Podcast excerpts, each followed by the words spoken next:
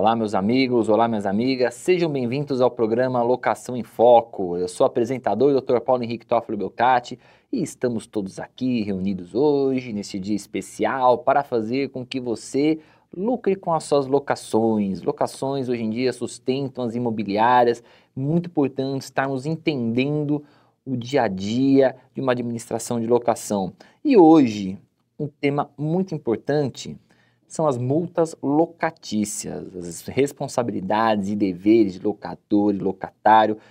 Para explicar bem sobre esse tema, estamos aqui novamente com um convidado especial, Dr. Luiz Antônio Rocha. Dr. Luiz, muito obrigado pela sua presença no programa. Opa, eu que agradeço, doutor Paulo. Muito obrigado aí, muito obrigado à casa. Muito obrigado aí, espero aí ajudar os colegas aí, como sempre a gente vem fazendo.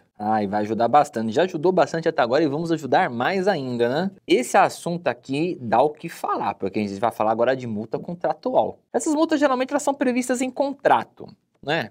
Primeiro ponto, mas também tem previsões legais na multa contratual. Agora, é, muitos aplicam apenas na rescisão antecipada. A rescisão antecipada, o corretor já sabe como é que funciona, legal. Então, muitos aplicam só na rescisão antecipada. Agora, quais essas outras hipóteses que a gente pode aplicar essa multa contratual, Luiz? Certo. Então, doutor, é, o que acontece? É, o, o contrato é, feito né, pelas duas partes, locador e locatário, a, ambas as partes têm direitos e têm deveres. E, assim sendo, se algum deles não cumprir com o que tiver descrito, ele pode recair uma multa sobre eles. Pode ser locador, locatário, qualquer tipo, turbação de posse, qualquer coisa, dano no imóvel, qualquer tipo de coisa fora do contrato pode gerar uma multa. Legal. Então, quer dizer, qualquer coisa que tiver demais no contrato, qualquer quebra de cláusula contratual, a gente fala assim, né? Parte tem um, uma obrigação que a gente coloca dentro do contrato, se quebrar, a gente pode dar multa. Posso dar multa também para o inquilino quando ele, quando ele fica inadimplente do aluguel? Então, a multa essa já, já é estipulada, até a administradora já consta no boleto, né? Uma multa específica para é, aquilo, né? Tem aquela multa sempre de praxe 10%, e mais aqueles juros, né, de 1% ao mês, pro rata, inclusive. Certo. Então também é uma situação que eu posso estar fazendo um contrato e colocar uma multa específica para determinadas obrigações que forem inadimplidas, né? Você coloca uma, por exemplo, uma, uma pessoa que vive em condomínio. Estou pensando aqui, uma, tô pensando alto, quem que vive em condomínio. Você colocar uma multa, por exemplo, desrespeito de, de direito de vizinhança, né? Sim, sim. É, uma vez eu tive um caso lá com uma pessoa que ela morava num prédio, um prédio acho que eram seis por andar, e o filho da, da locatária adorava andar de skate no corredor. Você imagina só, o, o, rapaz aqui no corredor com seis imóveis, ele ia querer andar de skate lá no corredor. É ficar meio complicado isso, né? Tem a multa do condomínio? Tem, mas acho que é legal também colocar uma multinha lá de, de inquilino, né? Certo. É, então, a gente sempre coloca no, no contrato, né, com, quando é imóvel em condomínio, que o locatário ele tem que seguir as normas do condomínio, é, sob pena da multa a ser aplicada pelo condomínio, inclusive, né? Ele fica responsável por essa multa. Nossa, e, e esses temas são muito recorrentes. Eu já cheguei a ver um caso que a pessoa ela tinha uma locação comercial, era uma pizzaria. Só que eles fechavam a pizzaria depois da uma hora da manhã e começavam a fazer jogatina ilícita e com som alto, incomodava toda a vizinhança. E eu lembro que os vizinhos, que também eram administrados pela mesma imobiliária, eles notificavam direto pedindo uma, uma multa, pedindo alguma coisa. O que a imobiliária pode fazer nesse, numa situação dessa, doutor? É, então, é, tem que sempre estar descrito no contrato. Tem que tomar muito cuidado com isso, porque se não tiver descrito no contrato, aí apenas as autoridades policiais, PSIL, etc., que vai, vai agir nesse caso. A gente tem que fazer sempre um contratinho bem amarrado, uh, se a gente já sabe que o local é um local, nesse caso de pizzaria, você vê, é uma área provavelmente residencial. Isso. Aí você já coloca uma cláusula no contrato, olha, estou abrindo aqui para você fazer uma pizzaria e tal, até qual horário que você vai trabalhar? Ah, vou trabalhar até meia-noite. Olha, tem que respeitar o direito de vizinhança, etc. Tal. Coloca uma cláusula no contrato. É lógico, uma pizzaria vai ter o barulho usual deles, né, da atividade deles. Mas o que extrapolar isso, a gente pode estabelecer uma multa, alguma coisa, pode sim. É, que o problema é que hoje em dia o inquilino, ele, quando ele está sobre a, no trâmite da locação, ele diz, eu estou pagando aluguel, faço o que eu bem entendo, ninguém manda é, não aqui. pode, porque além do, do, do assim, né? contrato, né? ele tem que é, ver essas leis estabelecidas até pelo Código Civil, que é fora da locação, mas tem o direito de vizinhança, que a gente já falou, etc. Ele tem que seguir isso daí. É, não é só simplesmente faço o que eu bem entendo porque eu estou pagando o aluguel, né? Fica uma coisa bem complicada nesse problema aqui. E agora você já pensa numa outra situação ainda, que geralmente tudo daquela entra muito no trâmite do direito de vizinhança, né? Agora você pensa, ele está fazendo uma obra na, na, na, casa, tudo bem com a permissão do locatário, do locador, perfeito, mas já tá, a obra dele está causando problemas no imóvel do vizinho. E aí, como que se procede numa situação dessa? O vizinho notifica o imobiliário, o imobiliário pode é, notificar, multar, o que, que você acha? Então, como eu disse, tem que tomar muito cuidado, porque ele já envolve o que a gente chama do direito de vizinhança.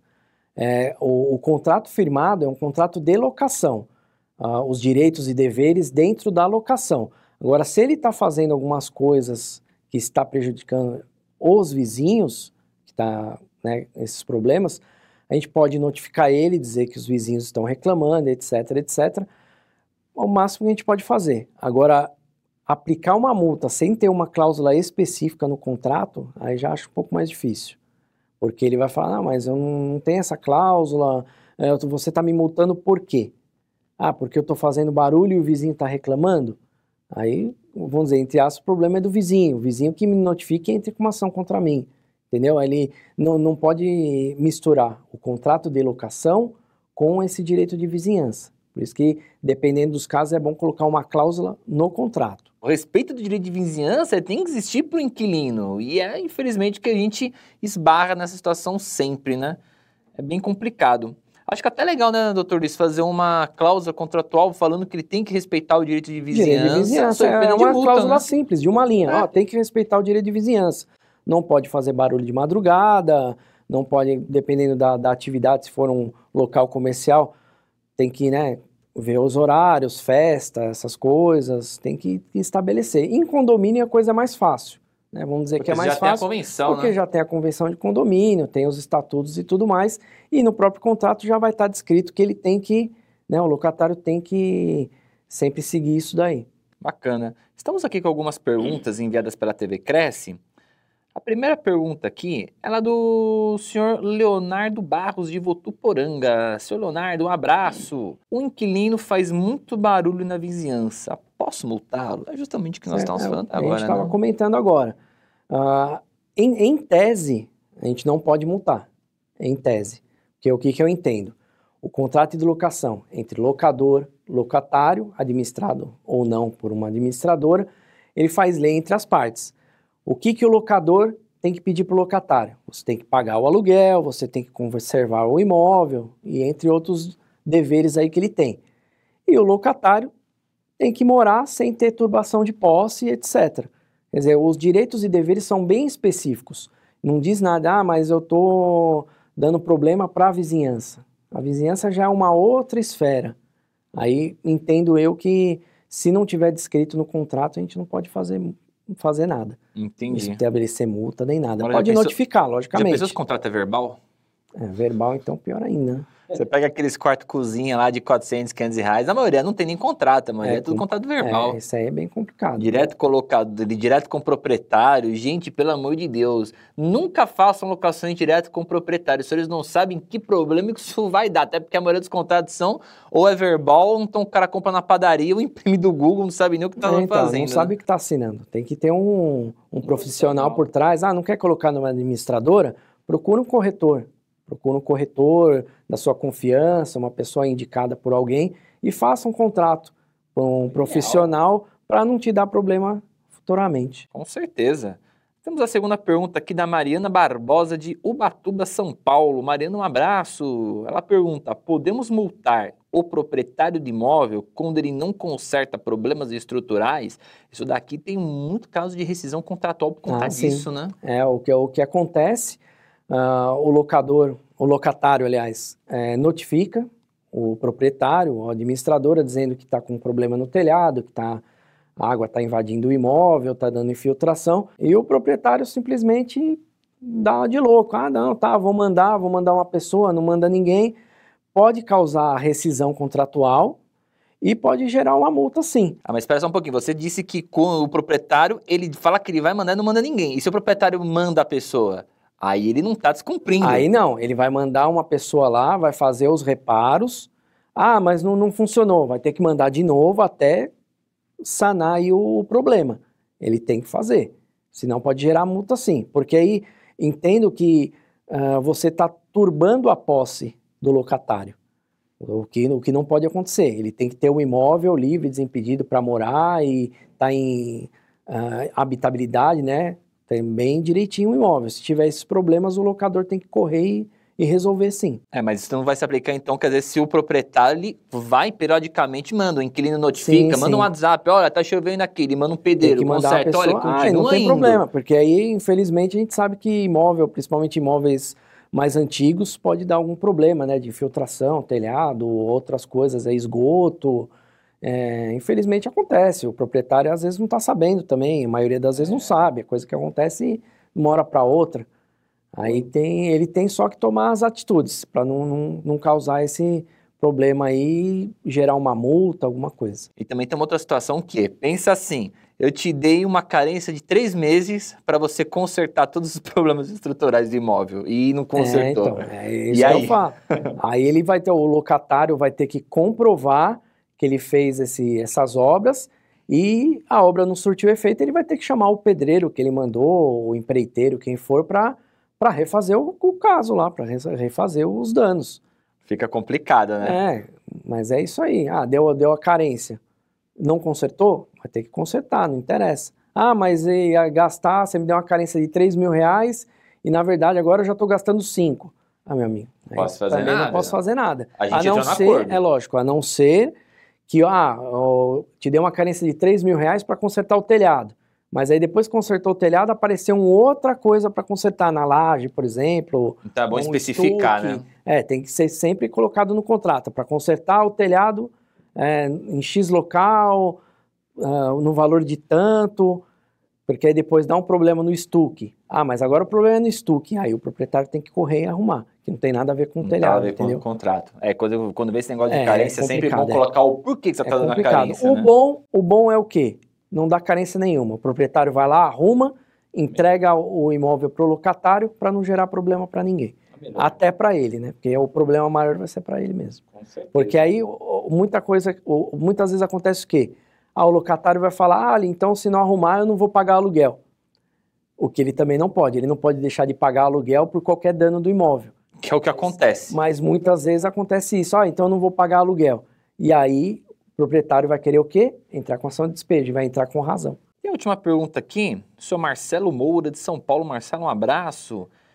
Ele pergunta sobre a multa dos 12 meses. Aquela multa que é colocada em contrato com a polo de 12 meses de locação, gera-se multa. Como que ela funciona? É, acredito que seja isso. Uh, a, a, multa contratual é estabelecida sempre em três aluguéis, né? No caso de desfazimento do contrato.